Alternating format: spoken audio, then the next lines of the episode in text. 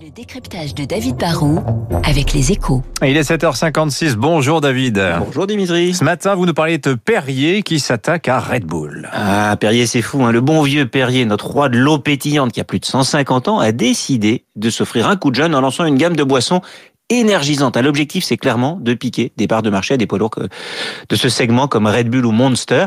Et c'est surtout d'aller chercher de la croissance sur un segment hyper dynamique. Le, le marché des energy drinks, comme disent les Américains, est encore relativement petit c'est 4 à 5 fois moins important que le segment des, des colas, mais c'est le segment en plus forte croissance du rayon boisson, puisque le marché a quand même été multiplié par 4 en 10 ans en France.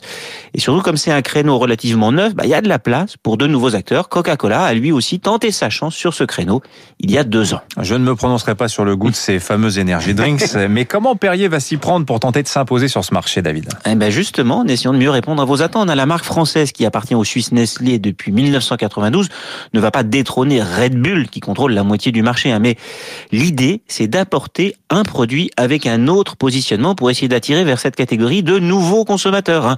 Red Bull, c'est l'image de la boîte de nuit, des routiers ou des jeunes. On sait qu'il y a de la taurine dedans, ça a un côté un peu transgressif, c'est plein de sucre.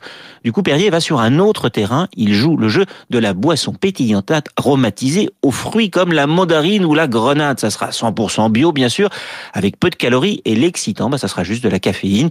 Une canette contiendra l'équivalent d'un espresso. L'idée, c'est plus de séduire les vieux comme moi ou les jeunes bobos que les nightclubbers adeptes de la vodka Red Bull. Oui, c'est de la caféine bio de surcroît, mmh. mon cher David, dans ce Perrier qui tente de s'imposer face à Red Bull. Merci, mon cher David. 6h50.